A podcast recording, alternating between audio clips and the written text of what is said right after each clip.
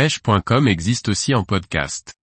Recherchez-nous sur votre plateforme favorite. Pêche au pain en mer, comment s'adapter pour cibler la saupe? Par Antonin Perrotte Duclos. La saupe est un poisson très commun des côtes méditerranéennes. On la retrouve tout au long de l'année dans les zones portuaires ou sur les côtes rocheuses. Voici les conseils pour cibler la saupe lorsque l'on pêche au pain.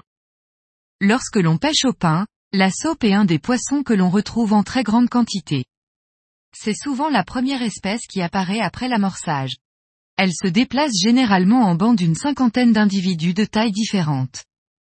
Ces bancs se déplacent souvent, à la recherche de nourriture facile, en longeant les côtes.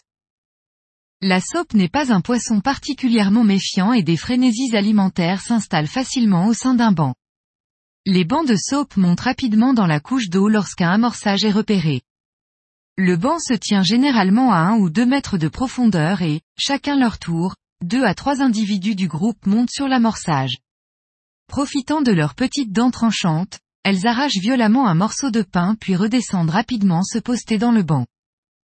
Étant donné le comportement de la saupe, nous pouvons adapter notre matériel et notre technique de pêche pour la cibler parmi les différents poissons qui peuvent être attirés par le pain.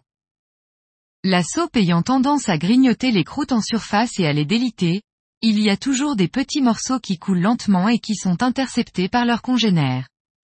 Ce sont ces petits morceaux que nous allons essayer d'imiter. Pour ce faire, je vous recommande l'utilisation d'un petit hameçon triple, entre la taille 12 et 16. Plus l'hameçon est petit, plus cela nous permettra de créer une petite boule qui pourra être aspirée par la petite bouche d'une saupe. Idéalement, formez une boule de mie qui ne soit pas trop tassée de manière à la rendre coulante, sans qu'elle ne coule trop vite. Vous pourrez rapidement observer les plus gros individus, qui sont les plus méfiants, s'arrêter 30 à 40 cm avant la surface pour récupérer votre boule. Ne laissez pas trop le temps à la saupe de grignoter votre boule, sans quoi, elle pourrait facilement la retirer de votre hameçon. Le ferrage doit se faire 1 à 2 secondes après la touche.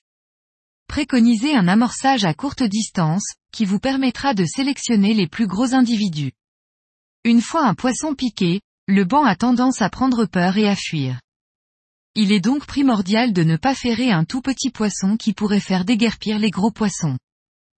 Une fois que vous avez piqué un joli poisson, essayez au maximum de l'éloigner de l'amorçage pour la durée du combat. L'épuistage doit également se faire à bonne distance. Si vous respectez ces conditions, le banc doit rester sur place et continuer de se nourrir de votre amorçage, vous laissant une chance de refaire une prise.